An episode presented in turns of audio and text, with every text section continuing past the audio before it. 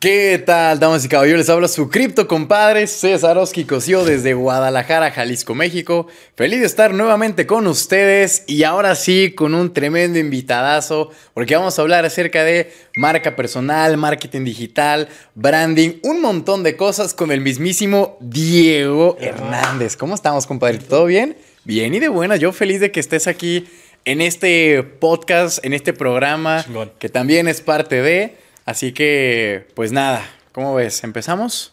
Ya estábamos empezando, desde hace rato Sí, estábamos hablando de unas cosas buenísimas, ¿no? Correcto. O sea, ¿qué se siente que tu papá sea más viral que tú, güey? Está cabrón. Oye, sí, eh, o sea, es que estábamos justamente platicando el tema de la viralidad, ¿es buena o es mala? A ver, muchos dirán, es bueno ser viral, yo quiero ser viral, pero no puedo ser viral. Claro, pero también hay que ver por qué medio te estás volviendo viral. Sí. O sea, al final puedes volverte viral con contenido de valor que uno dice, wow, me conmovió, me tocó las emociones, Sí. o me hizo reír y es un, un pendejo el que se cayó, el que Exactamente. cualquier cosa, y te puede quemar la imagen o te puede enaltecer. Sí, lo que pasa es que en las redes sociales hay cuatro pilares que hay que tomar súper en cuenta, que es el pilar de la belleza, la motivación, el valor y educación o, entre- o- o entretenimiento. O sea, puedes ponerlo de esa manera. Mucha gente está tratando de hacer contenido entretenido, pero educando. De hecho, es el nuevo reto. Que tu contenido de valor no sea aburrido y que trate de ser entretenido, es por lo que la gente te va a ver. Entonces, si tú estás en el cuadrante de belleza, motivación, educación, eh, inspiración o también entretenimiento, que a veces motivación e inspiración es uno mismo, valor y educación puede ya en esta nueva era traducirse igual, ¿no? Si le pegas esos cuatro, tienes un unicornio que es un creadorzazo de contenido, ¿no? Claro. Yo siempre pongo el ejemplo, por ejemplo, de esta Bárbara de Regil. ¿La ubicas? Sí, claro, la ¿No? entrenadora esta. Entonces, ajá, entonces, fíjate, tú lo ubicas como entrenadora, pero ella previamente es actriz. ah, la de la sonrisa. Ah, Ajá. bueno. Ella es, ella es actriz. ¿En serio? Sí, pero ahí está. Estamos hablando. Esto queda así poca madre para el ejercicio que estamos haciendo, la viralidad. Fíjate, ella lleva un chingo de trayectoria como actriz, güey. Sí, Bárbara de Regil. Fue muy famosa en una serie de Netflix, ¿no? Pero tú la estás ubicando por su viralidad. E incluso dijiste de la sonrisa, porque Sí, ella decía, de, esta sonrisa es "Sonríe". tuya, sonríe. Ok, ok. Entonces, ella está en el cuadrante de la viralidad con su pilar de la belleza, porque es bonita. Sí. Está en el de inspiración o motivación, porque a la gente le decía, échale ganas, tú puedes, esta sonrisa es tuya, todo el rollo. Correcto.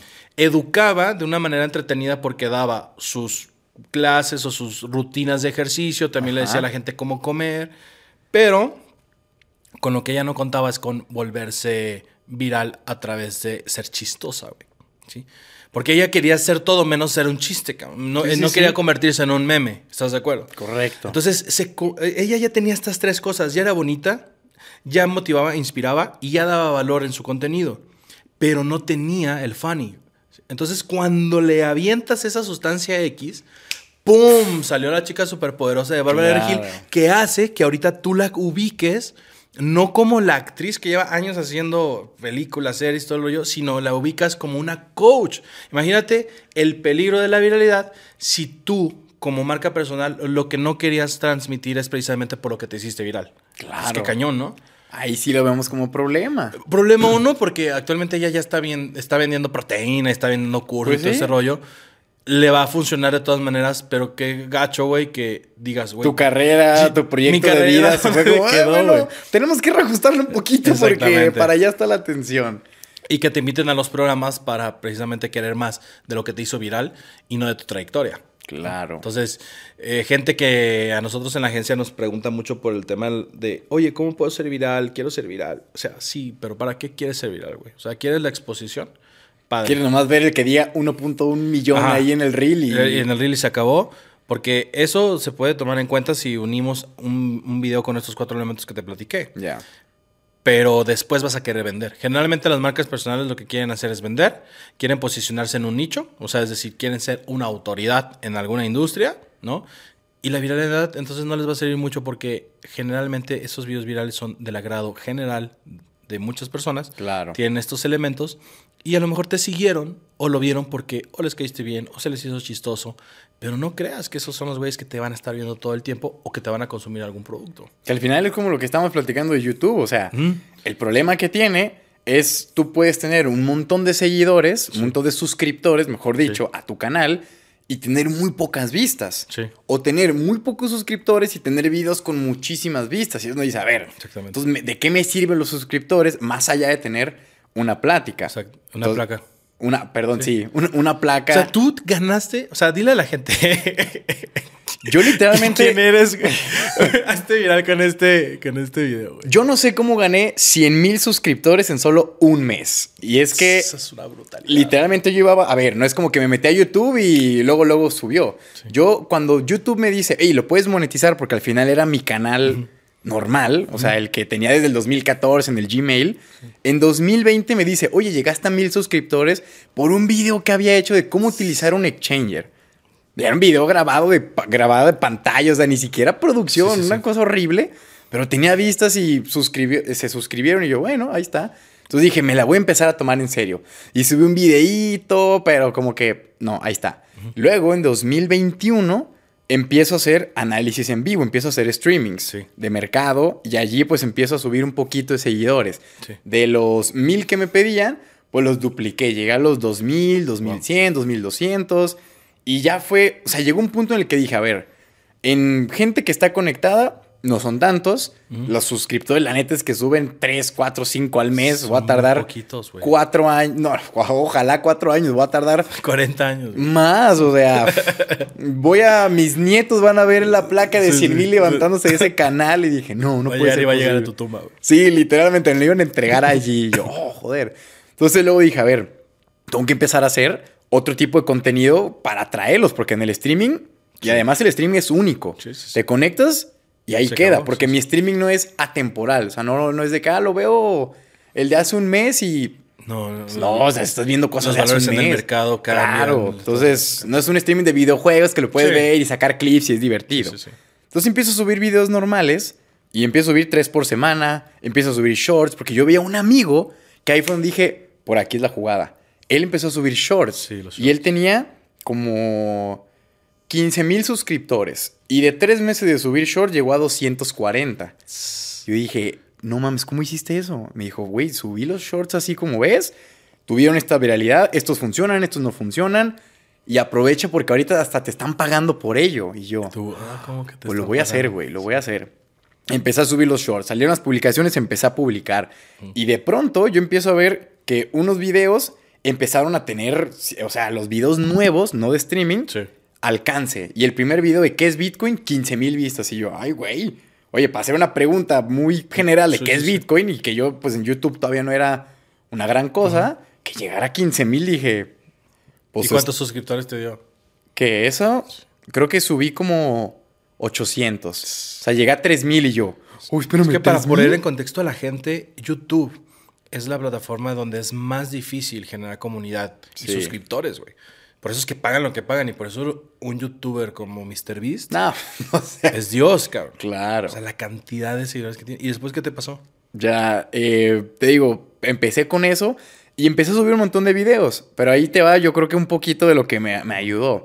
Lo subí los videos, todo bien, empezaron a ganar tracción y como que ese primer video más uno que otro short empezó a pegar, el canal se empezó a mover y yo me acuerdo, día tras día 400, 500, semana tras semana 7 mil, el siguiente lunes 30 mil, siguiente lunes 60 mil, siguiente lunes 101 mil y yo, Dios santísimo de mi bellísima vida. Y algo que también apoyó fue que me acuerdo que me había quedado como en los 60, 70 medio atorado una semana. Y dije, ¿sabes qué? Tengo que cambiar las miniaturas y los títulos. Y algunos videos les cambié los títulos más atractivos, o sea, más que te enganchan. La miniatura, contraté a otro editor Sí. que, que hacía unas cosas muy buenas. Y a partir de ahí se dio el salto a los 100 mil y yo... oh, Wow. o sea, ti- te enseñé la foto, ¿no? Sí, Pero acuerdo mira, cuando- aquí para la, la gente bonita que se está conectando. Mira, chécate esto. Aquí lo tengo. Digo, igual se los paso para que lo puedan poner en la edición. Pero... mm, 27. Junio 27 igual y no se alcanza a ver. Pero dice, bueno, ahí está. Junio 27, 630 suscriptores. O sea, una completa barbaridad. Y un mes después, julio 31, 100 mil 30. O sea, exactamente 31 Cabrón. días me demoró. O sea, una barbaridad. Y ya después la plaquita. Y ahorita estamos en 148. Sí. No, Ah. fue increíble. Sí, imagínate nomás. Entonces, como le hice, no sé, porque luego ya no, o sea, he estado haciendo lo mismo y yo dije, ah, pues se va a replicar el mismo crecimiento mes tras mes. Pero no, se frenó poquito Sí. y como que el canal bajó y luego otra vez empezó a subir. Sí. No, es, es- Esas cosas en las redes sí nos ha pasado. Tenemos una, una clienta que es nutrióloga. Ya. ¿sí? Llegamos a 80 mil seguidores en Instagram, ¿sí? En un mes, Wow. ¿sí? Cuando hay gente o tenemos clientes que ha tardado dos años en tener el millón de seguidores y hay Bueno, personas- pero ya un millón. un millón. es un millón, o ¿eh? personas que llevamos un año y tienen 7000 en Instagram. O sea, orgánicos. O sea, Sí. tú. La fórmula es, es similar para todos, el, el accionar es igual para todos, porque tú dices, güey, si la fórmula no funcionara, no crecerías y no tendríamos lo que hemos visto que crece, pero sí hay algo, amigo, que cuando tú haces esa pregunta, no sé qué pasó, también en mi equipo de trabajo dicen, ¿por qué Corita, que es mi clienta, creció 80 mil seguidores en, una, en un mes en Instagram, que también es una plataforma que está costando bastante subi- seguir, perdón, subir? y otros nutriólogos y otros médicos que les hemos puesto literal el mismo contenido, ¿sí? No han tenido el mismo resultado. ¿Qué pasa ahí? ¿No será ahí en ese caso la belleza? He descubierto que si no es belleza es algo, pero yo le voy a llamar el factor X. No todas las personas tienen ese factor X. Hay gente que tiene ese carisma, hay gente que tiene esa chispa, esa autenticidad. Hablábamos hace rato de que lo que yo he observado en las redes, por lo menos en TikTok, en Instagram, en Facebook, es que los elementos de la autenticidad, espontaneidad y orgánico, o sea, organicidad, si se combinan, hacen muy buen match. Claro. Entonces eso lo percibe la gente. ¿Qué significa ser auténtico? Que de lo que estás hablando se vea como que realmente lo sabes y lo controlas y lo estás hablando como una conversación que es fluida. ¿sí? Alguien que no es auténtico no puede transmitir esa seguridad en su comunicación. Aunque sea experto en el tema, si no lo sabe o no lo domina, ¿sí? a nivel de que lo haya practicado y que le conste lo que está diciendo y esa seguridad, No se la cree. ¿sí? no se la cree la gente y, en la, y en la, a través de la pantalla se logra percibir luego, luego si no eres auténtico. La espontaneidad no se puede controlar porque su propia palabra lo dice, ¿no? Es ese síntoma de que Te muy inesperado ahí, güey. sucedió exactamente. Entonces, y lo orgánico choca con lo que estamos tratando de hacer, que es producciones muy elaboradas y todo el rollo. Entonces, por eso a veces es difícil que eso se combine, pero sí hay personas que con su propio factor X logra tener mejores resultados y tú no te explicas literal si pones A y B con el mismo contenido, en el mismo horario. ¿Qué es? ¿Es la belleza? ¿Es como cae? ¿Es la chispa? Yo le digo el factor X. Hemos aprendido actualmente a ver quién tiene ese factor X porque es un nivel de sensación después de tanto tiempo de- Claro. de, experiencia. Trabajo, Tú sí. tienes el factor X, o sea, estoy seguro, exactamente, estoy seguro que hay muchas personas haciendo el contenido que hacías hasta hace poco en tema de criptos, pero alguien que lo domina, que lo apasiona, que hace eso hasta desayuna, come y cena, y tiene también otros valores como liderazgo, ventas, eres chavo, conoces cómo habla la gente actualmente, de tu edad, ¿no? Porque también ese es un gran reto, ¿no? Las personas que están consumiendo las redes tienen cierta edad ahorita. Claro. ¿sí? No se trata de que hables de lo que sabes, sino, güey, cómo esas personas que tienen esa edad, por ejemplo, yo ya no hablo como la gente que tiene ahorita 20 años. No ¿Y sé qué qué está tienes que hacer? la gente de 20 años. Tienes que resolver, Diego. Resolver. A ver, ¿por qué? ¿No lo has visto esos memes? No, güey. ¿No? No. Oh, ese, es la- ese es el meme de la chaviza. Es la bebé de la chaviza. Que hay que resolver. ¿Que resolver qué? ¡Resuelve! Ah, sí. Como, güey, tenía un amigo que era abogado y su jefe, siempre que nos íbamos a echar las cheves, me decía, güey, es que vengo bien enojado con mi jefe, teníamos este problema y lo único que me dice es, nueva orden, resuelve, Ah, ¿no? Pero me lo pues. dijiste tan serio, güey, que yo ya estaba pensando en un clip viral y te iba a decir, a ver, si quieres aprender a cómo habla la chaviza, esto es lo que tienes que hacer, güey, ¿no? Y pensé que me ibas a sacar un creador, una metodología así como eres tú, güey. No, pues nomás resolver, nomás apegarte a los memes. Es que al final, pues eso es lo que... A lo que la gente se empieza a poner. Y gente que se rehúsa, güey. Porque mira. Yo me rehusaba antes, ¿eh? ¿Por qué te rehusabas? Porque decía, la neta, eso está muy pendejo, o sea. ¿Y, qué, creías, o sea, de lo que temías, qué era? Que me vieran como pendejo. Tu credibilidad, ¿no? Tu reputación. Sí, sí, sí, sí, Ahora dile a un médico que haga memes, cabrón. No, te va a decir, tantos diplomas aquí pegados para que me vean haciendo chistes del cuerpo humano. Nos pasó con esta nutrióloga que en la primera, en los primeros videos, este, que hicimos eran videos que habíamos estudiado, que en las redes habían pegado, ¿sí? Se le llama contenido curado, no curado que de risa, sino curado de que ah. estás trabajando, Sí. pero no es tuyo, o sea, lo trabajas y lo adaptas a la nueva esencia de la marca. Ok.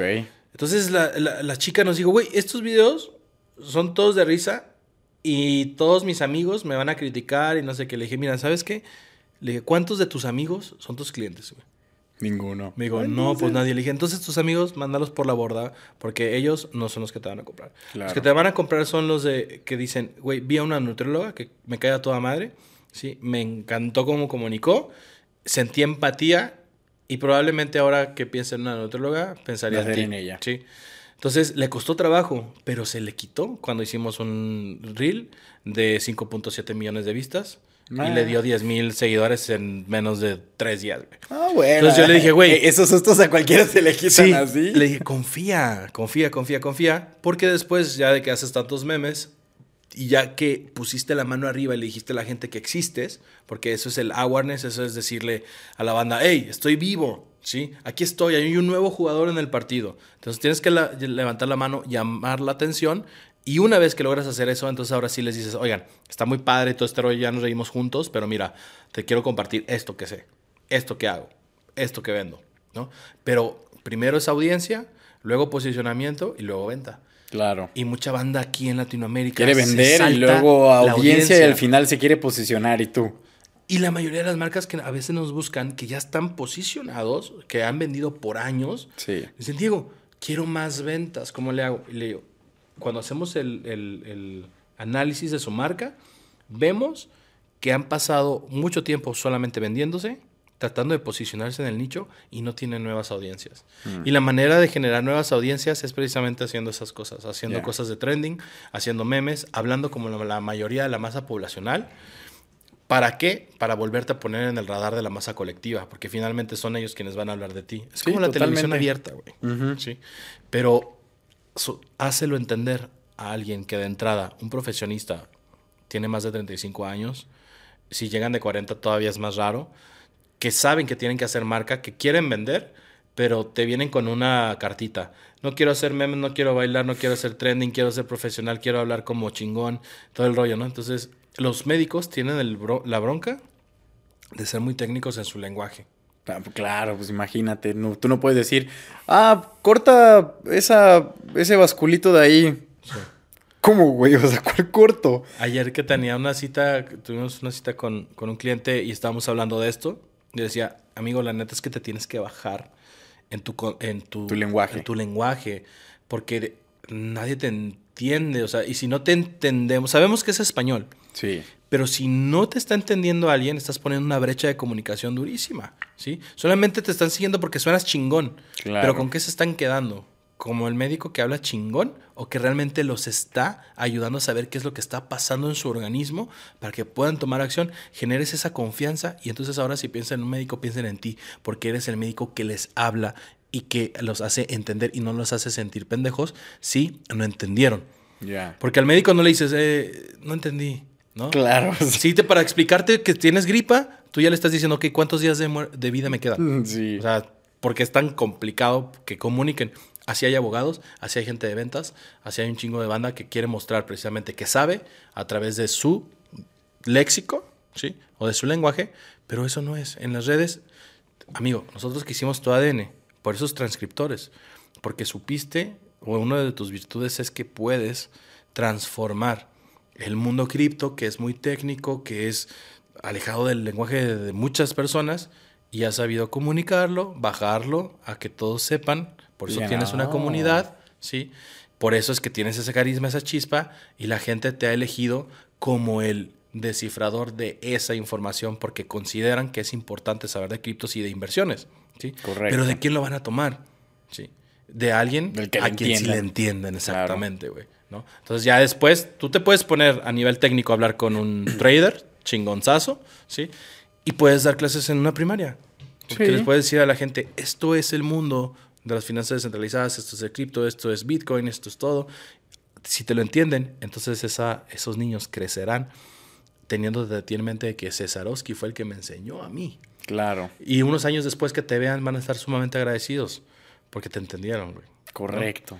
Bueno, sí, no al sé. final, por eso es que dos, bueno, gran parte de las conferencias que doy, sus títulos son el ABC, Sí. el Bitcoin y las criptos, de 0 a 100, porque es como, Yo le digo el efecto Plaza Sésamo, ah, ¿no? O sea, si lo estás hablando así como que el ABC de las criptos, Sí. ¿qué hacían en Plaza Sésamo, güey? pues... o sea, El ABC, güey, ¿no? el con de cual. contar, todo el rollo. ¿Y por qué hablaban así, güey? Para que todo el mundo lo entendiera. Uno, Si te dos. fijas, la estrategia de Luisito comunica a mi novia le desespera a Luisito comunica, güey. ¿En serio? Porque dice, siento que me habla como si estuviera yo estúpida, ¿no? Porque, hola amigos, y, cómo- y dice Pero tres ¿por qué sinónimos. está diciendo eso tu mujer? O sea, ¿qué cosa? Tres, tres, tres sinónimos para cada cosa, ¿no? Está fabuloso, fantástico, espectacular. O sea, entonces, güey, ¿en qué momento vas a dar la información que necesito, Claro. güey? ¿No? ¿Por qué me echas tanto rollo? Pero es una estrategia para mí, tipo síndrome Plaza Sésamo, Ya. de ser tan específico y estamos aquí, aquí estamos. mira, o sea, lo entiende Como tu pueden cerebro. ver aquí. Ajá, exactamente. Como pueden ver, aquí estamos y estamos aquí y todo es padrísimo. Y mira cuánto te cuesta, no lo puedo creer. Entonces, él habla así, tan pausado, pero todo mundo lo entiende, güey. Sí. Y fue esa manera de hacerlo increíble que es Luisito Comunica. ¿Qué vas a encontrar con él? Pura comunicación. Sí. Te va a estar diciendo todo eso. Comunica. Exactamente. Imagínate. Entonces lo hizo muy bien. Ahora que lo analizamos, es un dios de la creación de contenido, es fuertísimo en lo que haga y tiene esa esencia. Y nadie tiene un problema en Y entenderlo. también lo ves auténtico, carismático, espontáneo. Dime o sea, si no tiene el factor X, güey. No, no, totalmente. O sea, Tiene por supuesto que lo tiene. Yo creo que si te imitan, si eres sujeto de crítica y si tienes parodias de ti también, todo esto para bien y para mal, o memes, lo que sea, tienes ese Es factor bueno, X. Claro. Pues porque ca- tienes un montón de autenticidad para regalar, güey. Que uno en inicio lo puede ver como mal. Como de, no mames, ya me están copiando, ya Sí. me están criticando, no puede ser. Pero después dices, a ver, como dicen, modela al campeón. Exactamente. Entonces, me están modelando, cabrón. sí, sí. O yo estoy modelando a uno que es campeón y hasta en algún punto puedo entender como ese resentimiento de, no, quiero que todo sea mío y que me den los créditos. Sí, sí, sí. Pero pues al final es el mensaje y la gente inmediatamente identifica de quién es el contenido de cada uno. Sí. A mí me ha pasado que, por ejemplo, veo un reel de algún creador de contenido que dices, este es el original, bajas tres y luego ves el mismo con otra persona. Sí. Mismo guion, mismo todo, menos producido. Te pones a ver los comentarios y, ah, este es el, este güey 2.0, o ya lo subió este güey primero. Sí. Entonces ya como que dices, puta, obviamente le dan más alcance y más elogio Sí. y, y, ¿cómo se dice? Y más reconocimiento del creador original. Claro. Todos los otros también te sirven como para hacerte Sí. eco. Es que, y eso es parte del el camino de una marca personal. O sea, en un inicio, así, no güey, no dejamos de ser humanos, ¿sí? Tú en el tema de liderazgo lo sabes muy bien, estuviste en los scouts, Sí. ¿no? Y había modelos de autoridad y había que hacer algo que los demás hacían y tú captabas que era eso y compartías el conocimiento, después te convertías en jefe de patrulla, mil cosas, etc. Como personas también vamos adaptando modelos, adoptando los papás, los amigos, nuestros ídolos. Entonces es lógico que como marcas personales ya ejecutadas en las redes sociales, también tomes moldes y tardas un montón de tiempo en encontrar tu propia autenticidad. Hay gente que desde que agarra el celular son ellos mismos, pero hay otras personas que tienen más prejuicios mentales o no tienen un recorrido interno todavía muy profundo en el que necesitan primero inspirarse de alguien más por sus propias inseguridades, porque es un validador directo, es, oye, Cesarowski lo hace bien, voy a hablar como él, porque lo hace bien, güey. Claro. Sí, estoy copiando al mejor. Entonces hace sentido que lo copie. Y en el camino, mientras copias o te inspiras, que así le dicen ahora, pues encuentras tu propia autenticidad, ¿no? Tu luz. Pero es en el camino, es en el camino y es normal. Pero yo siempre digo, en tema de marca personal, trata de no hacer tu marca a costa de otras marcas, güey. Sí. ¿sí? Para que no seas precisamente el que se parece a. Que a ver, que estás de acuerdo que a estas alturas es Difícil. muy difícil crear algo 100% original. O sea, aunque tú hagas un guion, quieras o no, está un poquito inspirado en uno que viste que funcionó. ¿Por qué crees que sea eso? Mm, no sé, hay tantas cosas en redes, o sea, el mismo contenido reutilizado. Sí. A mí me ha pasado que yo digo, a ver, bueno, esto me pasó realmente. Sí. Yo, por ejemplo, sacaba clips de mis videos de YouTube o hacía unos independientes Sí. y les iba muy bien. Pero luego yo veía que gente repetía el mismo contenido, el mismo guion y era la misma tarugada y todos tenían los mismos millones de seguidores y yo, que diga, millones de vistas. Ya. Entonces decía, a ver, ¿por qué si yo me estoy esforzando por hacer algo original, Ya.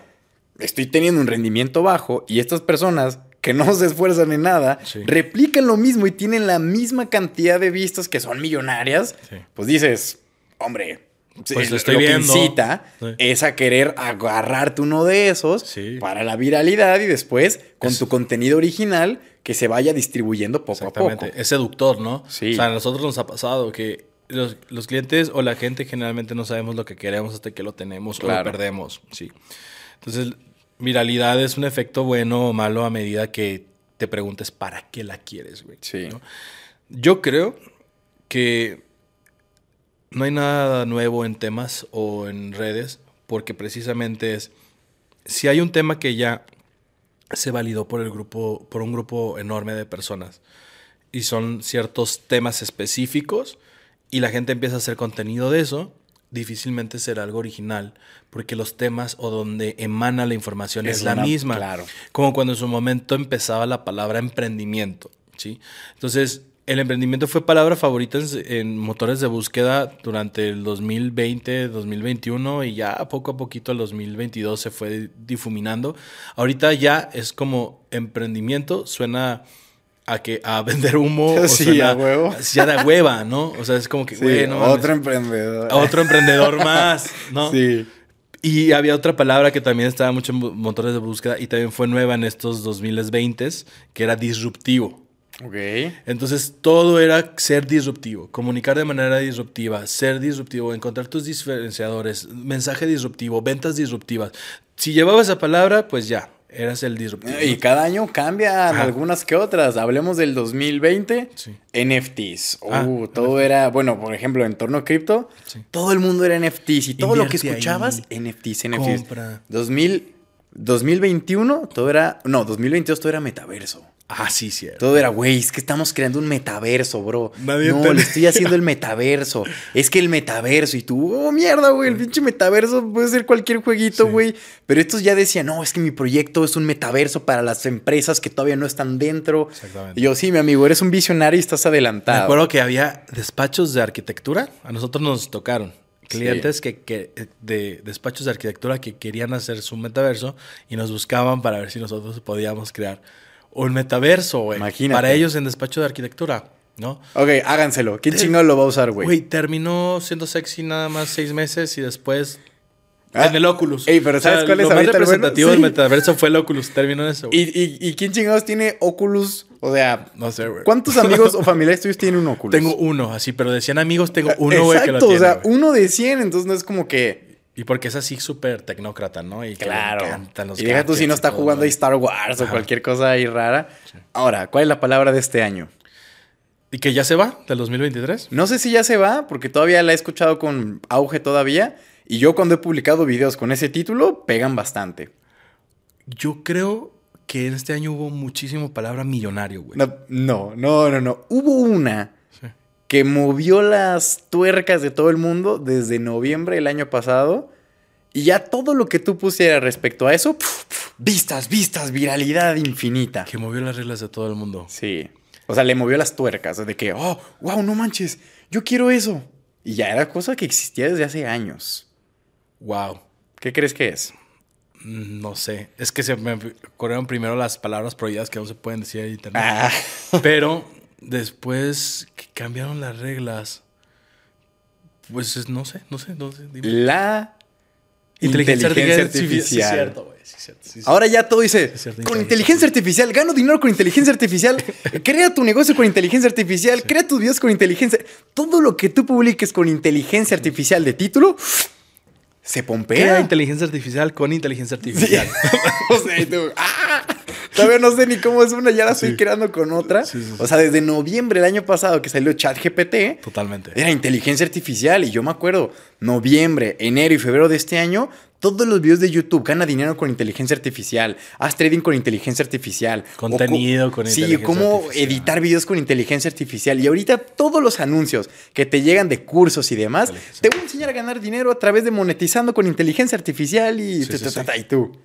O sea, ahora ya todo el mundo tiene Llevamos inteligencia años, artificial. como tú dices, llevamos años con la inteligencia Años, o sea, tú dime si apenas acaba de existir el primer motor de inteligencia artificial No. en noviembre del año pasado. No, fue es algo bien. que. Pero ojo, antes nosotros identificamos la inteligencia artificial como esta película de los robots. ¿Cómo se llama? Terminator. Ah, sí. Como Terminator, inteligencia artificial. Uy, peligroso. ¿Tú cuántos años tienes? ¿26? No, no mames. 23. no, recién cumplidos 23. 23. Sí. No te tocó, pero literal hay una película que se llama Inteligencia Artificial. ¿Sí?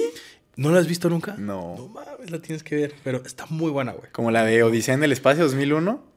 Donde sale la. Odisea del espacio ah, está más compleja en su estructura. Acá es literal, ya los humanos coexisten con bio, seres biológicamente alterados, con robótica, inteligencia artificial, todo el rollo. Está muy padre, está densa, está chida. Vela, literal se llama inteligencia artificial. Cuando ¿No es la de Yo Robot de Will no, Smith no, no, con no, nosotros? No, es antes, por eso te pregunté la edad, porque Ah, dije, probablemente no la pude. Yo nací en el 2000, entonces. Hiciste en Godzilla 2000. ándale. No, yo ya estaba viendo Godzilla. no, pero bueno, hay que ponerla ahí en la pantalla, que esa película, para que la gente vea cómo concebíamos la inteligencia artificial, que finalmente es el, el efecto de ver al robot, Sí, realizar cosas, parecerte a ti y ya automáticos. claro. Y esa era nuestra imagen de inteligencia artificial. Entonces, cuando llega el chat GPT a. Mira, pup, me hace tareas, me hace todo, me resuelve. Wow. ¡Wow! Esto nunca había existido. A mí sí me, fíjate que sí me dio miedo la primera vez que utilicé ChatGPT. ¿Sí? Sí me dio ¿Por miedo. qué? Porque yo hago ADNs de marca. Ya, sí. Y me tardó bastante, bueno, pues no sé si bastante, es relativo, pero unos 25 o 30 días en entregar uno. La primera vez que quise hacer algo con inteligencia artificial adaptado con el ChatGPT y me resolvió cosas que me llevaban horas elaborar, lo primero que, di- que me Ay, dio güey. miedo fue es, me voy a quedar sin chamba, güey. ¿Sí? Sí. Ah, Neta, sí O pensaste sea, eso. sí pensé, dije, güey, alguien que encuentre esto, ya mi- el valor de mi servicio se fue a la mierda, güey. Se disminuye. Se disminuyó porque ¿quién no 80%. puede hacer esto, no? Claro. A medida que fui viendo cómo funcionaba y a medida que fui también creyendo también más en mí y en el producto y en el servicio que ofrezco, dije, no, es que está muy cabrón. Esta madre, esta herramienta va a funcionar a medida que el que lo opere tenga también un montón de conocimiento y habilidades, güey. Claro, y O tú sea, lo has dicho, esta herramienta. herramienta. Entonces dije, no, ya no tengo miedo. Ya vi que esta herramienta está chingona, pero en mis manos, para lo que yo Claro. quiero. Y para que sepan lo que yo sé hacer, sí les va a tardar tiempo. Así como hay- habrá otra persona que sea más chingona que yo, ¿sí? Y lo haga tres veces mejor que yo, pero es una cadenita donde fi- definitivamente esas herramientas no nos sustituyen por el momento 100%, pero sí te quedas obsoleto si no sabes superarlas. Eso sí. Eso sí. Esa, ahí sí, esa, esa vertiente sí te la. Y ahí ya me sentí, sí me la compras. Sí. Aprobado por Chayanne. Entonces, eh, inteligencia artificial definitivamente es la palabra de este año. ¿Ves? Y creo que el siguiente también. Sí, o sea, todavía no tiene pinta de que se vaya a caer, por- a menos de que haya algo que... Es que también No nunca, nunca vamos a saber qué va a ser el boom y... Pero si te has dado cuenta que ha habido palabras de ciertos años que han hecho viral todo el contenido basado en eso. Sí, sí, sí. O sea, yo me acuerdo, ya estaba, el canal ya tenía 100 mil y de pronto, te digo, hubo una cumbre en la que alcanzó un pico y luego como que empezó a disminuir las vistas y yo, como que, ¿por qué? Sí. Y subió un video que crea tu portafolio de inversión con IA, con inteligencia artificial y otra vez empezó a repuntar y yo, ok. Es que simplemente por probabilidades. Yo le digo a mis clientes que el mundo de las redes sociales es tener las probabilidades a tu favor. Ya. ¿No? ¿Por qué? Si la palabra más buscada es inteligencia artificial, la añadiste a tu contenido y en los motores de búsqueda es una de las palabras más buscadas, por probabilidades algún despistado cayó con tu contenido. Sí.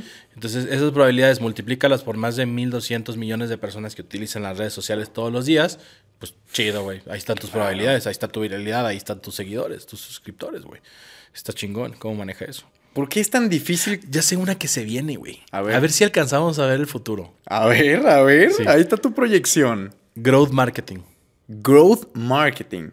Lo he estado des- ¿Sí? llevo desde agosto más o menos de este año viendo que hay gente que está lanzando cosas, contenido, talleres, conceptos de lo que es el growth marketing y clientes me han dicho, "Oye, ¿tienes algún especialista en growth marketing?" ¿Qué es eso? es una mamada, güey, o sea, el growth marketing es como crecer ventas, o sea, en sus simples palabras es, ok, crece, crece ventas, güey. Pero hay personas que pusieron una metodología para que eso sea vendible, ¿no? Neta. Y he visto mucho del growth marketing. Entonces, a O ver. sea, growth marketing puede ser que ponga la tarjeta de crédito, pague publicidad y mira, mi growth marketing está creciendo. o el growth marketing es, por ejemplo, tienes.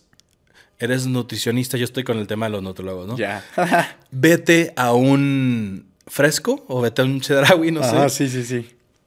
Pon un código QR en todas las verduras que lleve a tus redes sociales.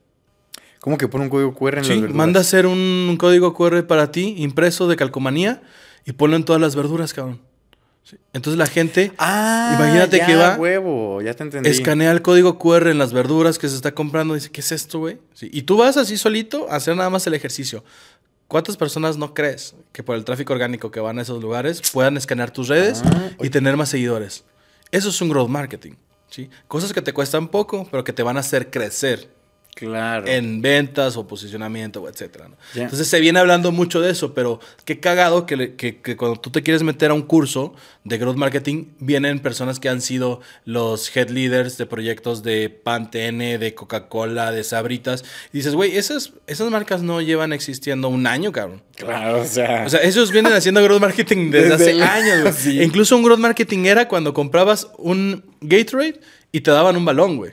Sí. Tú querías el Gatorade por el balón. De ¿no? nada, ya te tengo uno clarísimo. A El ver. growth marketing de Coca-Cola y de Pepsi en todos los puestos de tacos, las sillas de Coca-Cola, las mesas de Corona, o sea, ellos se la regalan. Sí. Que no les cuesta mucho, pero pues cuánta publicidad les dan a ellos el negocio. Ponen, comen sillas Sí. de Coca-Cola. Eso de- es como a- al nivel físico y el growth marketing lo que quiere hacer es que incrementes tu tráfico digital porque estás Ah, vendiendo bueno, algo. claro, claro, claro, Entonces, claro. Todo va, o sea, eso era tipo BTL, ¿no? Donde estás Sí. físico, pero ahora es ese- esas mismas campañas de estas mismas industrias, pero ¿cómo haces que eso físico se vuelva a convertir en un tráfico digital?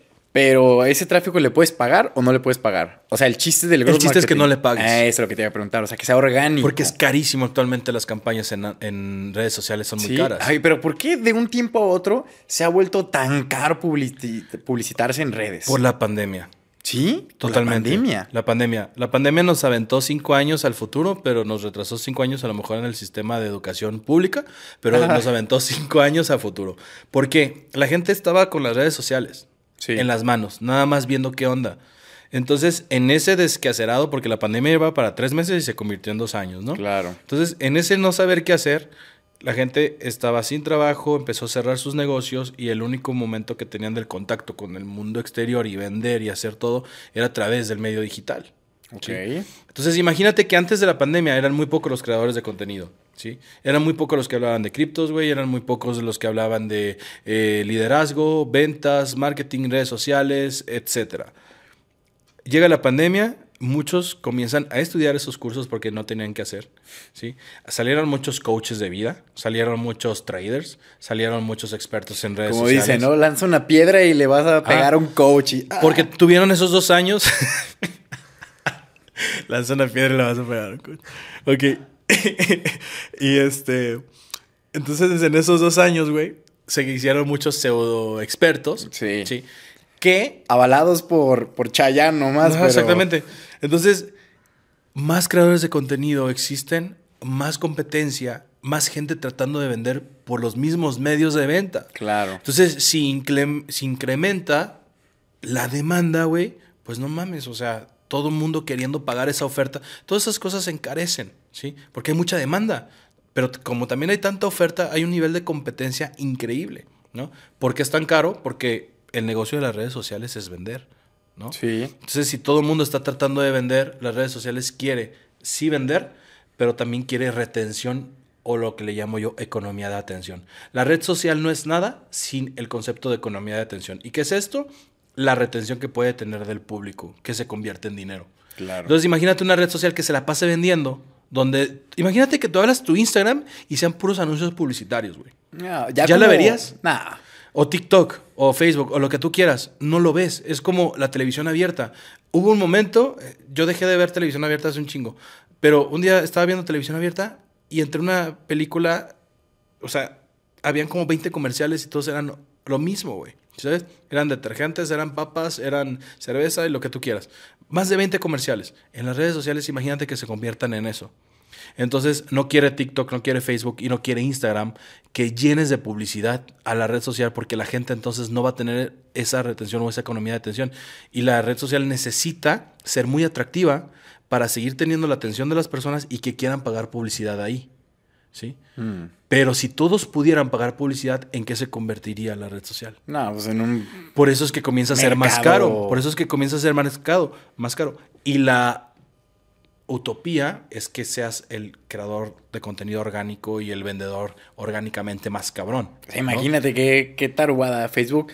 De pronto subo, o sea, nunca había subido los videos largos de YouTube a Facebook. Me dijeron, no, sube los que te están pagando más. y Pagan chingada. más, exactamente. Y dije, bueno, pues le voy a calar. No me ha ido tan bien en Facebook todavía, pero pues ahí estoy subiendo y en cualquier momento algo va a pegar y feliz. Pero es más chistoso que dice, paga, ¿cuánto? Paga mil pesos y este video recibirá aproximadamente de views. 300 a 700 vistas. Y yo, ¿qué? Por mil pesos, 200, 300 vistas. Es Cuando... un volanteo. Claro, pero cuando antes, sí, es un volanteo. Antes yo me acuerdo, o sea, tenía otra página de Facebook a la cual sí le pagaba ads y con mil Sí. pesos le llegaba a Un montón. 50 mil cabrones. Güey, Entonces, nosotros en el 2018, del 2018 para el 2019, hicimos pauta de un video, llegamos a 15 millones de personas con mil pesos. güey. claro, o sea, es que O sea, en el 2018. güey. sí, sí, sí, sí, sí. Ahorita, con esos mil pesos, no haces Te nada. estoy diciendo, o sea, dices tú, no mames, güey, esto es mejor yo. y te sale todavía y me debes, ¿no? Sí.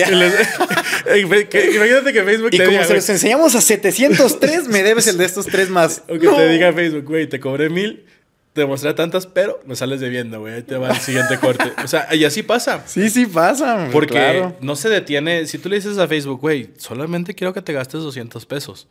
Facebook dice, Nel, como que agarró vuelito Pues tu... me gasté 207. Sí, como cuando te mandaban por las tortillas, ¿no? Ándale. Oye, el cambio, no, güey, pues se me No, atravesó ahí una está. maquinita. sí.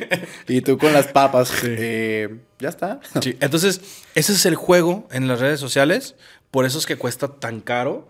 Por eso es que entre mejor audiencia tengas, por eso entre mejor comunidad, por eso entre mejor contenido tengas orgánico, tienes más posibilidades de tener las probabilidades a tu favor, porque ya tienes la atención o economía de atención de la gente en tus redes. Al final yo creo que es esa la nueva moneda de cambio, ¿eh? Totalmente. La atención de la gente. La- donde está la atención de la banda, está la lana, güey. ¿Sí? Y si tienes economía de atención a tu favor, sí es una, es una nueva moneda. Y también creo que una nueva moneda es el tráfico digital.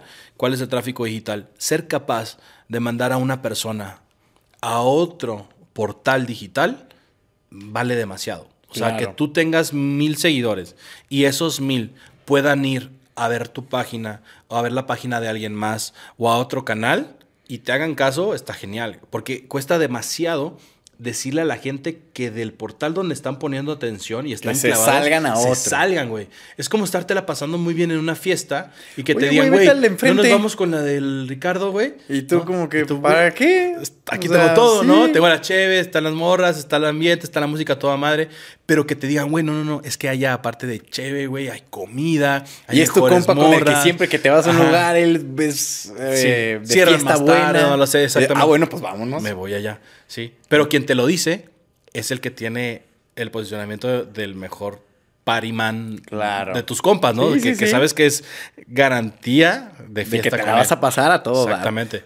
Ese debes ser tú en las redes. Debes de ser el party boy que todo el mundo le hace caso para poder ir de un lugar a otro porque el tráfico y la economía de atención está chida, güey. Sí. Ese es el juego, güey. Bien lo dice Seth Godin, ¿eh? El chiste no es tener millones de seguidores, con tener mil Sí. fieles, o sea, pero mil que se desviven por ti, Sí, que se espartanos. tatúan tu marca, tu nombre, viven tu filosofía. Sí.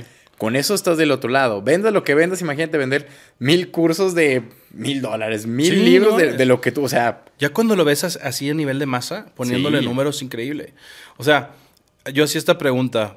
Tener un millón de seguidores, pero que nadie sea de tu comunidad, o tener mil seguidores que literal sean tu comunidad, Mil. es mejor tener mil. ¿Por qué? Porque si seguidores fuese igual a comunidad, los güeyes que tienen el millón de seguidores deberían de tener mínimo en todas sus vistas un millón de reproducciones, Claro. un millón de comentarios, un millón de likes, un millón de compartidas, si es realmente tu comunidad, güey. Eso no suele pasar, güey. y los Ni ves de un millón y Sí. 20 mil vistas. Y, y es ahí, volvemos al mismo punto del inicio. Entonces, ¿para qué te sirve tener tantos seguidores? O sea, sí sirve para algo, porque mentalmente es el efecto. Yo me invito a mis efectos y mis síndromes y todo lo yo. Pero yo le llamo el efecto tacos a las 3 de la mañana. ok. ¿Sí? El, el millón de seguidores o el 10 el 10 mil seguidores en tus redes sociales, que antes era la moneda de Instagram, ah, tienes 10 mil seguidores, eres famoso, güey, ¿no?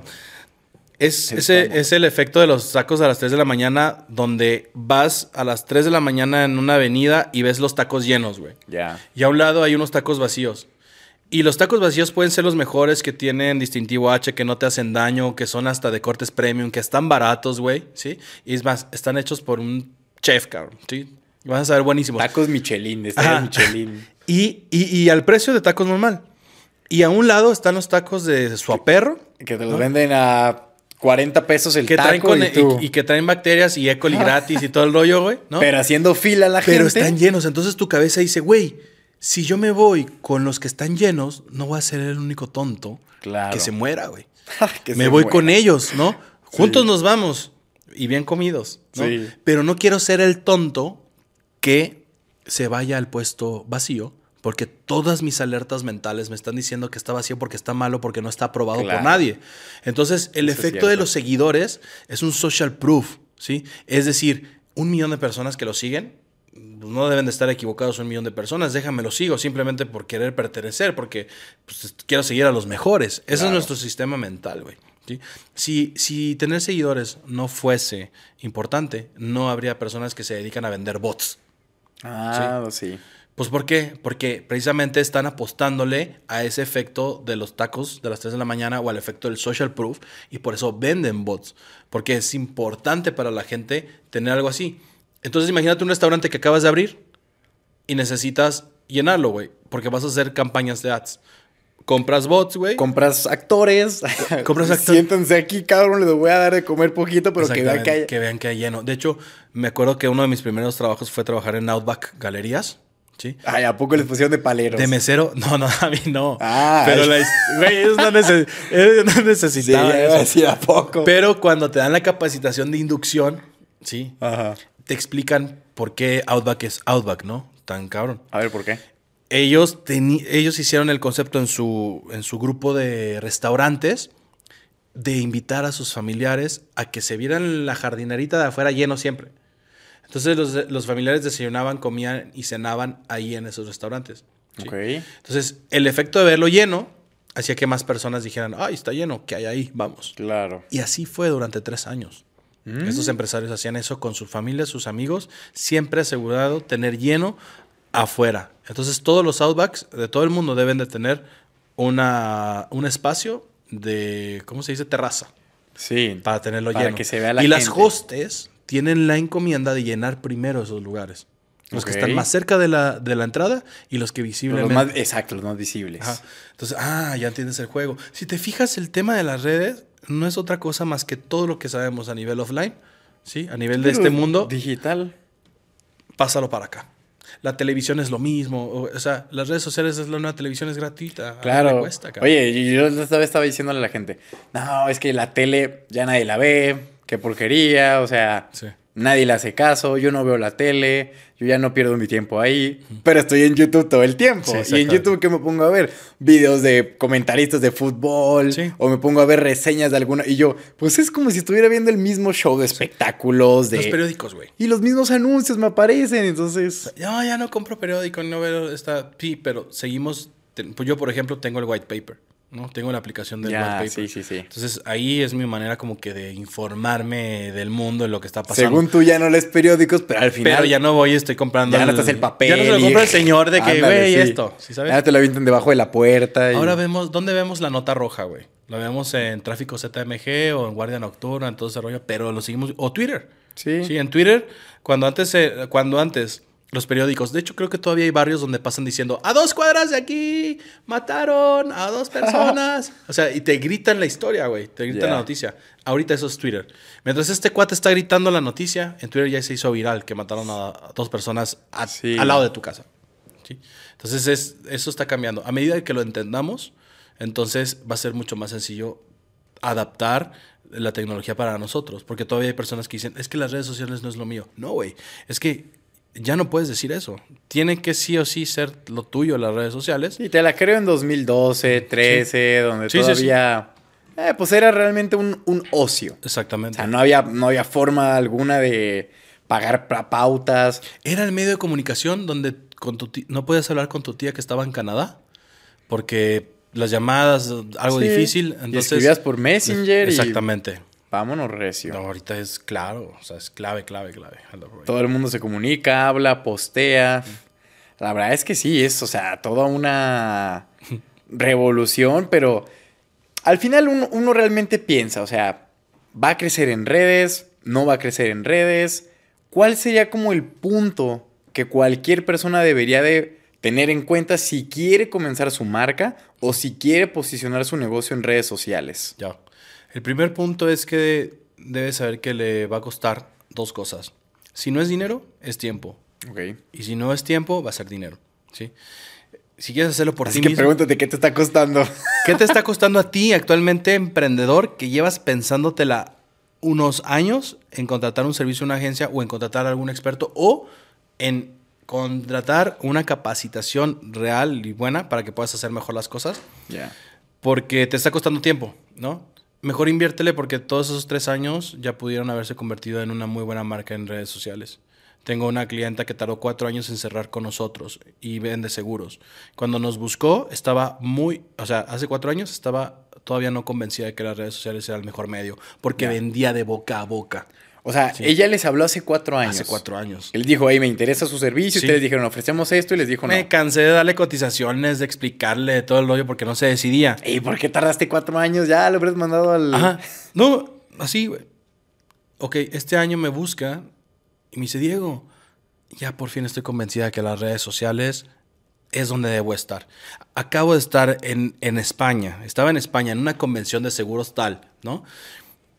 Y dijo, estoy con esta mocosa, o sea, le tomó foto y dijo, estoy con esta mocosa que está dando una conferencia, lleva tres meses en la compañía, lleva número uno de ventas en México, ¿sí? Se le hizo viral un reel, tiene 7 mil seguidores y está ganándose todo, todo, los créditos, los récords, a través de redes por un TikTok. Dice, Diego, necesito empezar ya contigo el mes que viene porque me regreso aquí de España y empezamos ya. O sea, cuatro años. Yo le dije, ¿sabes qué, Hilda? Chin, dije el nombre. Le dije, ahora te, ahora, ahora te va a costar cuatro veces más. Todo, güey. Todo, porque hace cuatro años deberías de... La, marco- la marconona que tendrías hace cuatro años, nadie estaba haciendo marca personal, era muy difícil, güey. O sea, tenías que convencer a la gente de que lo más importante era su persona, Claro. antes que la empresa, güey. ¿Sí? ¿Qué es lo que tienen que tomar en cuenta que les va a costar o tiempo o dinero? Si es- no es una, es otra. Que si eres marca personal debes de conocerte súper bien, ¿sí? Como persona. Debes de haber tenido un trabajo interno cañón para poder reflejar intereses genuinos, autenticidad y que no te pegue la crítica. Y para eso también se puede generar un ADN de marca que ayuda bastante. El ADN de marca es como que esta revelación de esencia y somos expertos en hacer ese tema. Y si es de empresa también, o sea, así como hay estudios de mercado para empresas, también hay para personas. Y en tu empresa, pues, finalmente, creo que ahorita ya suena hasta anticuado, o no sé si es porque estoy sesgado en que la marca personal es lo más importante, pero creo que está un poquito anticuado tratar de posicionar tu empresa o tu marca. Lo debes de hacer desde un enfoque de humanizarla.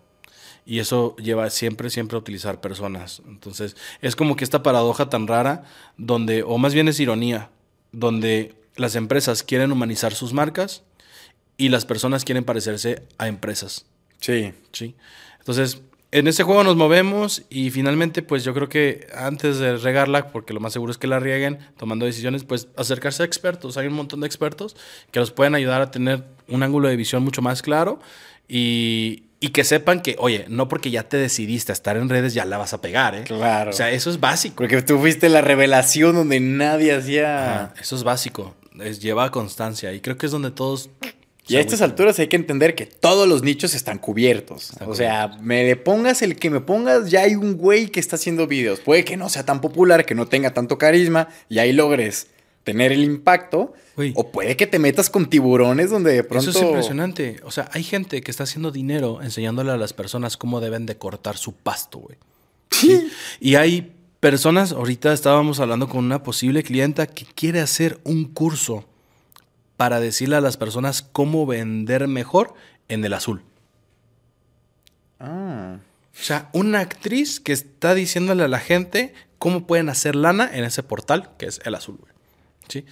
Dime si no, lo- si no todos los nichos ya están explorados, güey. Sí, bueno, bueno, ahí en esos casos no. Nunca había escuchado eso de que alguien... Te voy a hacer un curso de cómo sí hacerlo bien Sí. en la Cómo azul. monetizar ahí en todo, las técnicas claves. Es que también va a estar. En el solo seguidores. En el el solo- solo, fa- solo fanáticos. solo comunidad. solo comunidad. Only community. Entonces, eh, va a tener problemas eso porque hay normas de la comunidad que le va a impedir venderlo explícitamente, Claro. pero hay growth marketing, ¿sí? Mm, Sí. Que vamos a poder hacer para que pueda ir a vender, ¿sí sabes? No, para todo hay, pero quédate con ser auténtico, tratar de ser espontáneo, tratar de que lo que hagas sea orgánico y pues ya si vas a hacer cosas a nivel de producción chingón y todo el rollo, sepas que no es para viralizarse, porque son efectos totalmente diferentes, ¿sí?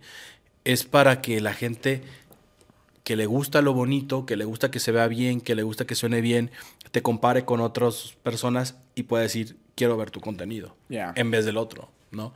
Pero el, el valor y la educación, todavía en nuestra cabeza la concebimos como aburrido. Entonces, si quieres hacer tu marca a nivel de solamente educar, pues tu moneda no va a ser la de la viralidad.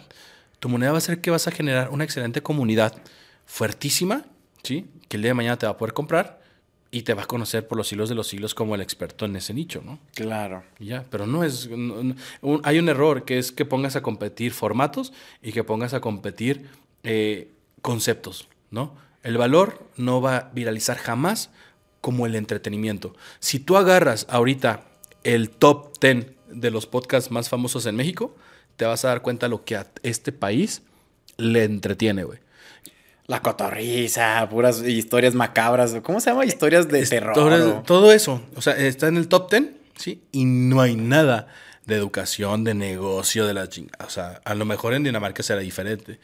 O en Suiza, no lo sé. Que Pero nosotros somos gente. mexicanos, Pero- pero el mercado que nos interesa son los mexicanos. Hermano, de top 1, la cotorriza, no tengo nada en contra de ellos, pero te está hablando de que lo que consume la mayoría de la Sí, gente es entretenimiento. sí. Y tú quieres vender valor, güey. Que ojo, no está mal, ¿eh? Está que mal. consuman entretenimiento, porque al final ellos la están, la están sacando del Exactamente. estadio. Pero pues al final volvemos a lo mismo. Uno quiere llegar con intenciones de querer eh, educar, enseñar contenido bueno, interesante. Sí. Y pues porque este no es atractivo para gran parte de la audiencia Sí. a la que vamos dirigidos, se pierden el olvido y en cambio chistes y otras cosas pegan viralidad y es cuando dicen, oye, estos influencers traen Por eso es que la gente dice, güey, la, la gente que está en redes, o sea, o- solamente las pendejadas, porque así lo dice la gente, pegan en redes. Sí. Solamente eso. No, no es cierto. O sea, nada más que no trates de competir con conceptos totalmente diferentes. Sí, o sea, yo no voy a competir este podcast con el de la cotorriza porque entonces sí estoy... Exactamente. O sea, unos van Ajá. a contar historias divertidas para hacerte reír.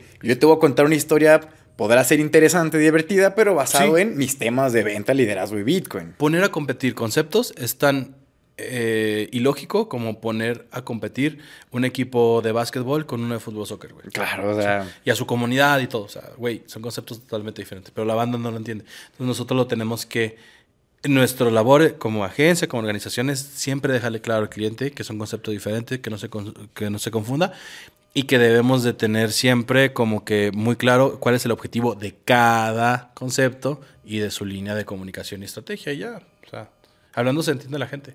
Totalmente. El problema es cuando no lo saben comunicar las agencias. Por eso, oye, quiero vender. Y las agencias te dicen, sí, sí, sí, ven conmigo, yo te voy a ayudar a vender. ¿no? Nomás dame 5 millones de pesos y yo te pauto todo lo que sí, quieras. Sí, sí. o sí, te lo juro que vamos a vender algo. A, pedradas, Como tú dices, güey, pues no manches, una pedradita ahora vas a vender. Sí, claro, totalmente. Oye, pero ¿sabes algo divertido? Yo también era como esos que decían, no, yo no voy a hacer nada.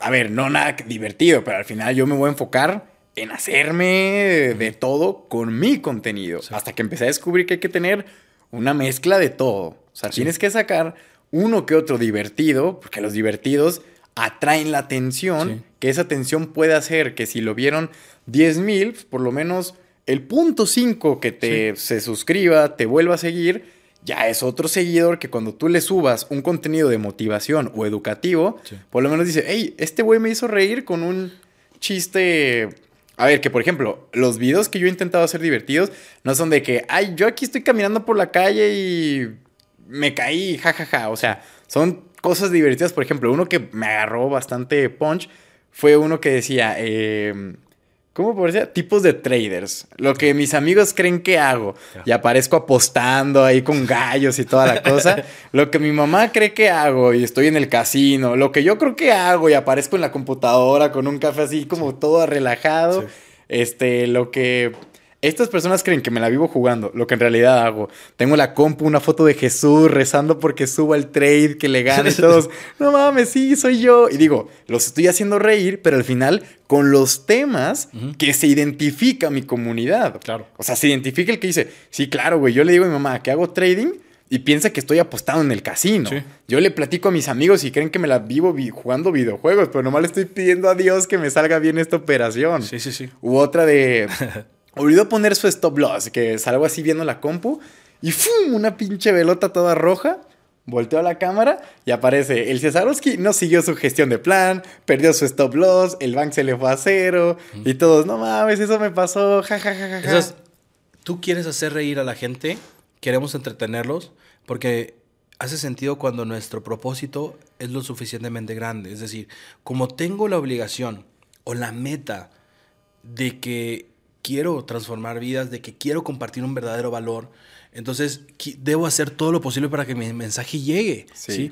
Y no va a ser nada más por una vía, la vía del contenido de valor. Del, eh, tan, Cerrarte a eso está mal. Está mal. Sí. ¿sí? Hay que abrirse a todo. Porque entonces no quieres que tu mensaje se sepa tanto. Claro. ¿sí? No puedes este, excluir todas esas probabilidades de comunicación que existan. ¿no? Tuvimos aquí a un, a un güey que que sí quiero hablar de él, pero no tan mal. Ah. pero no tan mal. ¿Cómo le hago? Pero el güey tenía un movimiento. Ya. Muy padre, una labor social este, increíble. Pero el cuate decía, no quiero viralidad. A mí no me mueve la viralidad. El tema de las redes, yo solamente quiero aportar valor. O sea, no me mueve eso, no me mueve eso. O sea, se, se cansó de decir, no es eso, ¿no? Entonces yo, así como, hay personas que todavía no pueden saber la verdad de mí o de quien sea porque el choque de realidades es muy fuerte, ¿no? Pero yo tenía ganas de decirle, no seas, sí, no seas tonto, güey. Estás montándote en redes, la viralidad en algún momento. Como que no quieres viralidad. es. Ahora Como si voy a abrir mi negocio, pero no quiero dinero.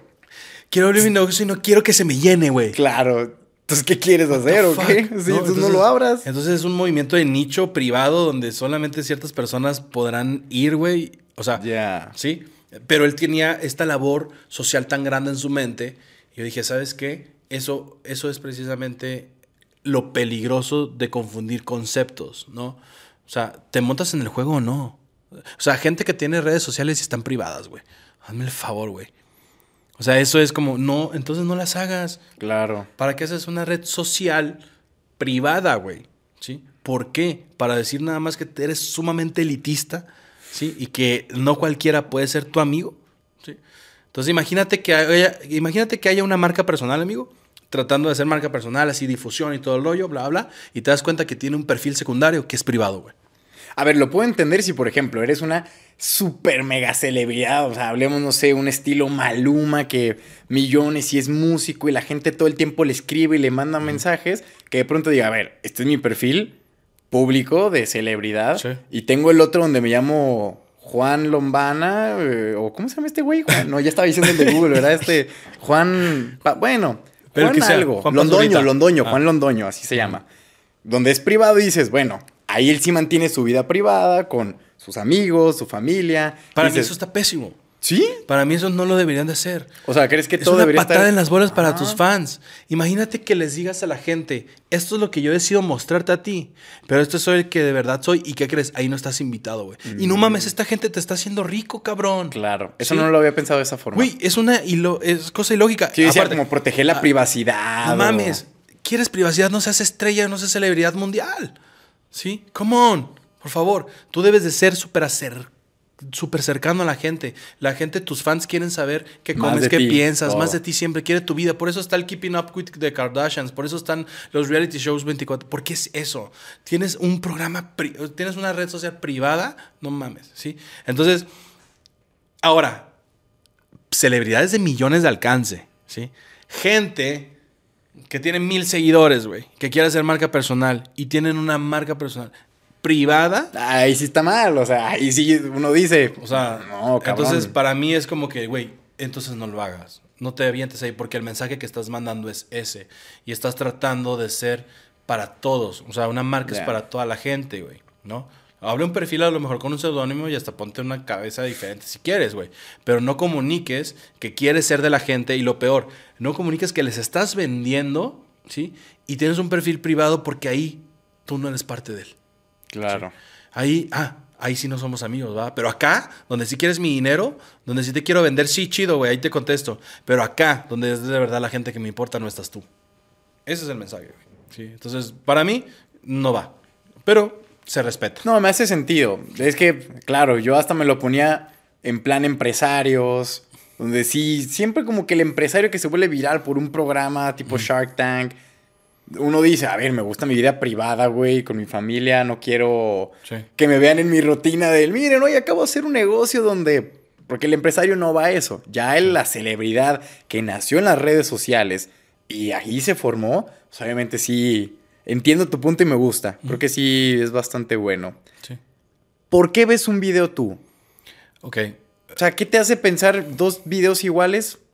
¿Por qué te decides por uno y por otro? Probablemente, eh, obviamente la- mi, mi respuesta va a estar sesgada por a lo que me dedico, que Claro. es estar en este mundo de las redes sociales, tratar de viralizar. Pero también por eso se puede- esa respuesta puede ser interesante. Yo lo veo porque, fíjate, cuando yo veo los, cuando yo veo el contenido lo veo de dos maneras. Primero lo veo y también lo escucho. Ok. ¿sí? Cuando me llama la atención por lo que escucho, lo vuelvo a reproducir con los ojos cerrados y digo, ok, este video es viral por esto y tiene esto, ¿sí? A veces, cuando yo estoy viendo el contenido, ya ni siquiera me fijo en el número de likes que tuvo de comentarios. Yo sé que ese video pudo haber sido viral sin ver ese, ese efecto, porque aparte en el TikTok puedes ponerlo de una manera en la que no te salga absolutamente nada de ningún indicador, ¿sí? Ah, ¿en serio? Sí, sí, sí. Solo le haces para la derecha y ya Y se borra todo lo de... los Ah, likes, las compartidas, todo ese rollo, ¿no? Entonces lo ves así puro, entonces le voy scrolleando, ya chido. Y yo digo, ah, este video me encantó, seguro es viral. Y pum, resulta que sí, ¿no? ¿Por qué? Porque los veo a nivel consciente. Esto es buen ejercicio. Yo le doy ¿eh? like a algo, primero, porque lo quiero guardar y porque quiero acondicionar mi inteligencia artificial de la propia herramienta. el algoritmo que O sea, te enseñe más Ajá. contenido. Por ejemplo, ahora que estoy bien clavado en el tema que adelgacé, que estoy yendo al gimnasio y todo el rollo, sé que si doy like a rutinas, va a haber rutinas y quiero ver las mejores rutinas. Claro. Pero cuando estaba comiendo como loco y me interesaba conocer los mejores restaurantes de Guadalajara, güey, le daba puro like a los chilaquiles, todo ese rollo y sabía a dónde poder ir. Tengo tres perfiles, ninguno es privado, todos son abiertos. Y tengo un perfil donde es de Diego, donde estoy comunicando valor, donde sí hago marca, todo el rollo. Tengo otro que es de experimentación, donde subo contenido curado. Y tengo otro donde literal sigo a lo que me dé la gana, que son puras pendejadas. Sí. Pero cada uno de esos tiene un algoritmo, entonces me encanta que en una red yo ya veo, ah, padre, ¿quién me está aportando más valor en el tema de marketing, en el de redes sociales, en el de negocios? Sigo también muchas cuentas de los nichos de mis clientes. Entonces, como tengo varios clientes que se dedican a cosas totalmente distintas. En uno, en, en- en ese perfil, le doy like al nutricionista, al que vende criptos, al coach, al cirujano, etc. Entonces, cuando le estoy dando sc- scroll, ¿no? Yo llego de mi casa, yo llego del trabajo a mi casa, le aviento unos 30 minutos, 40 minutos a ver la red social, qué es lo que está pasando, qué es lo Que que, al hay final trending. utilizas por parte del trabajo. Por o eso sea, es no lo que, te digo. en el. Yo estoy "Ah, sesgado voy a ver porque qué". es mi medio de trabajo. Sí. Yo estaría mal si no estoy haciendo eso, porque tengo que hacer social listening. ¿Qué está pegando? ¿Cuál es el meme? Ahorita, eh, probablemente cuando salga este Pues video. me ya- fallaste con los memes, ¿eh? Sí, no, te Eh. fallé con la palabra de inteligencia artificial, pero porque para mí es normal, ¿no? Sí, O sea, yo digo, güey, totalmente. no, o sea, si yo acostumbré a mi algoritmo a que hable de inteligencia artificial o de emprendimiento, todo el rollo, yo pensé y dije, pues no puede ser inteligencia artificial porque está condicionado mi algoritmo. ¿Y ninguno de tus clientes ha grabado cosas de inteligencia artificial? No, no tengo a nadie en ese rubro, pues. O sea, imagínate que yo ponga. El único que podríamos hacer es para ti, por ejemplo. En el Para tema- mí. En el de criptos. O ahorita que ya dijiste eso, se me ocurrió poner un contenido para la nutricionista, decirle, haz tu propia dieta con inteligencia artificial. Pero que después del video diga, no te creas, es muy peligroso, ¿sí? Que hagas una dieta con inteligencia artificial si no vas con un experto, ¿no? Entonces eso ya puede... Ah, ya así, siempre se- la viralidad la puedes Ahí me adaptar al nicho. en el video. Ah, sí. La viralidad la puedes adaptar a- al nicho. Pero, y esa es la parte del creador interesante. Ya. Pero lo que te iba a decir era mm, algo así como. Hay un trending ahorita que es la canción de Caballo homosexual de la montaña. Ahí está, ¿no lo has visto tú? Güey, tú también me fallaste con los memes, güey. ¿No Búscalo. viste el de martillazo en el ano? Sí, sí, sí, ese sí lo viste. Ah, Ese sí. Este del. El, ¿Tú sí lo viste, Beto? No. ¿No? El de caballo. Este, ¿sabes qué? Deja de seguir esas cuentas medio.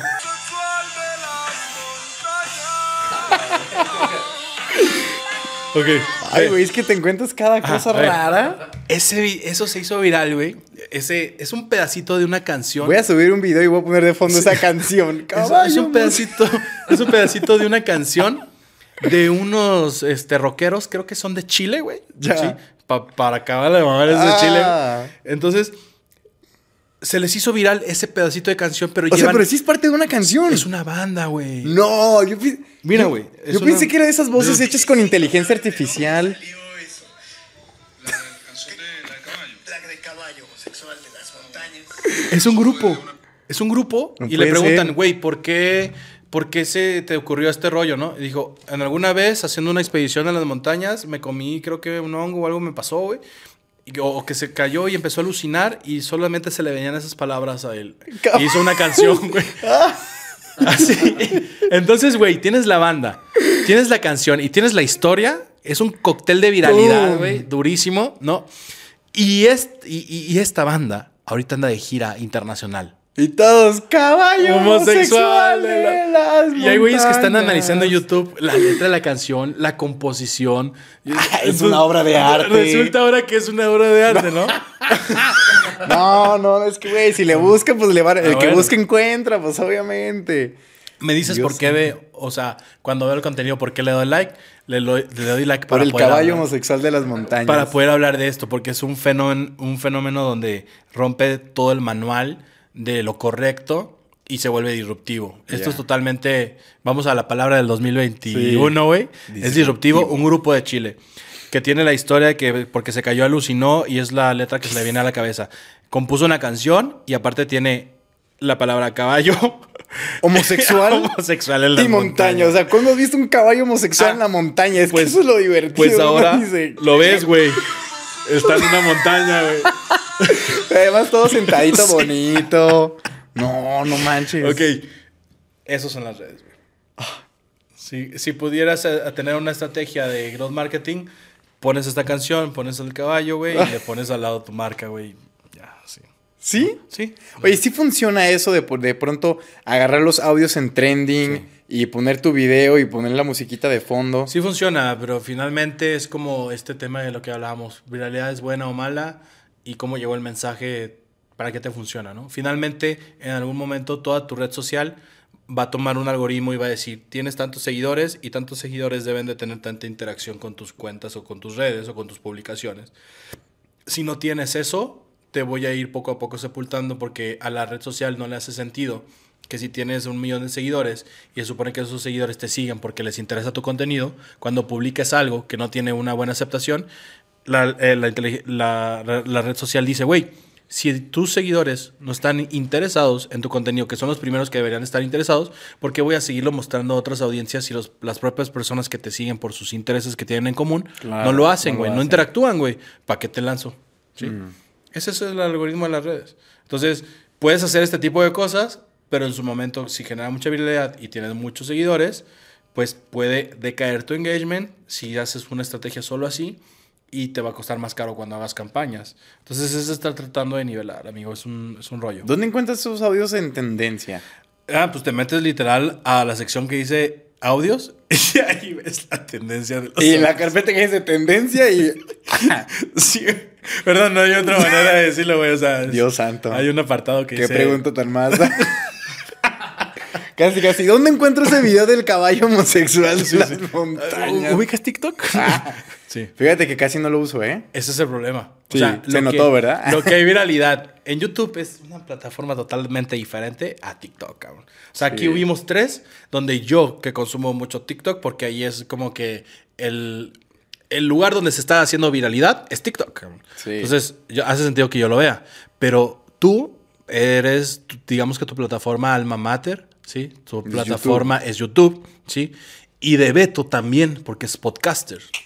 Entonces, el contenido que hacen es de ese contenido que suelen consumir. ¿no? Claro. Yo tengo que acudir a la viralidad para poder transformarlo en una estrategia, ¿no? Qué chistoso. Sí. ¿Te has dado cuenta de que a veces estos chips donde la gente dice, necesito ya hacer mi marca? Siempre te- ¿Viste la película esta, la nueva de Spider-Man Sí, Across the Spider-Verse? Sí. No, o es Into. Into. La nueva. Sí. Sí, donde Miles Morales... No, es Across. Es Across, porque ¿verdad? va por... Sí, sí, sí. Exacto, y la nueva del próximo año es Beyond the Spider-Verse. Uy, qué buenas movies. Sí. Into, Across y Beyond. Bueno, ¿te has dado cuenta de que siempre tiene que pasar como este evento canónico para las personas en el que dicen, no, todo está bien, todo está perfecto y de pronto, ¡pum! Una persona ven que le fue mejor, Sí. les hierve la sangre y dicen, no, ahora sí lo tengo que hacer. O ven contenido que dicen, esto está mal, yo lo tengo que hacer por mi cuenta. Y es cuando realmente comienzan a crear las marcas. ¿Cuántos te han llegado así? Todos. O sea, que dicen, me vi esto y... Todos, porque mi perfil es de profesionistas, generalmente. Emprendedores, empresarios o profesionistas. Y que llegan diciéndote, oye, este... Güey, necesito vender, necesito tener mayor Porque reputación. estoy viendo necesito- que el doctor de al Siempre lado- dicen, güey, hay alguien que sabe menos y está haciendo más lana que yo. Yo creo que podemos dejarlo para una parte 2. Correcto, me parece espectacular. Bueno, mi querido Diego, qué amena plática. Muchísimas gracias por el tiempo. Qué divertido estuvo. Y pues déjales a toda la comunidad tus redes sociales para que te sigan. te Arroba Diego. Cosas de Marketing. Así búsquenme en Instagram o en TikTok. Son las plataformas donde más pongo atención. Entonces, Así ahí- es. Y si ven otra vez el video del caballo homosexual, llévenselo, mándenselo a su DM, por Ah, favor. sí, mándenmelo como- pónganme, taguenme ahí en el video. Dios santísimo. No, mejor a ti, güey, para que veas todo lo que No, hay de eso. a mí no, gracias. Hombre, pues ahí estamos. No olviden suscribirse, dejarnos un tremendo like, dejar cinco estrellitas en el review de este podcast. Y como siempre les digo, este es Diego junto con Cesarowski y les mandamos un fuerte cripto abrazo. Cuídense mucho y nos vemos Pronto. pronto.